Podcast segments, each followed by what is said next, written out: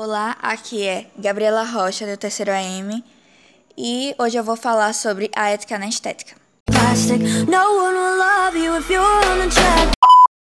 Ninguém vai te amar se você não for atraente.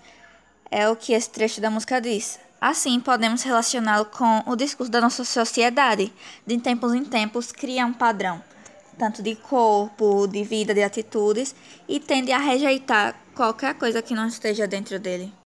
Seguindo essa linha de raciocínio e relacionando com o nosso tema que é estética, podemos dizer que as pessoas começam meio que a ficar obcecadas pelo próprio corpo, tentam mudar ele a todo custo apenas para se encaixarem através de procedimentos estéticos, ou ficam horas sem se alimentar corretamente, o que muitas vezes está relacionado à anorexia, distúrbios alimentares e de imagem.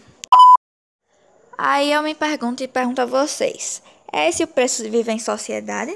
Não ter autenticidade, viver infeliz com o que tem, sempre ansiando por uma imagem que nós sabemos que não é real?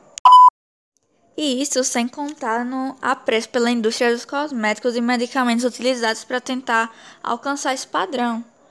E as quais geralmente utilizam experimentos em animais e que são extremamente cruéis além do fato que os efeitos neles são diferentes dos efeitos nos humanos. Assim, consumir ou não o produto dessas empresas é uma questão de princípios, eu diria. Aí a gente pode afirmar sim que essa estética imposta pela mídia, pela indústria e classe dominante não é nada além de tóxica. Ela rouba o que o indivíduo tem no seu individual, o que ele tem dentro de si a sua individualidade e faz ele virar um zumbi das massas. Aí a gente deve então lutar contra esses valores errados que são impostos a nós.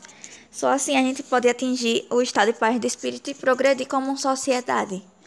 Já que uma sociedade não é apenas é, algo tecnológico ou econômico, mas estamos lidando com pessoas reais, com problemas reais. Então devemos nos atentar mais a estes.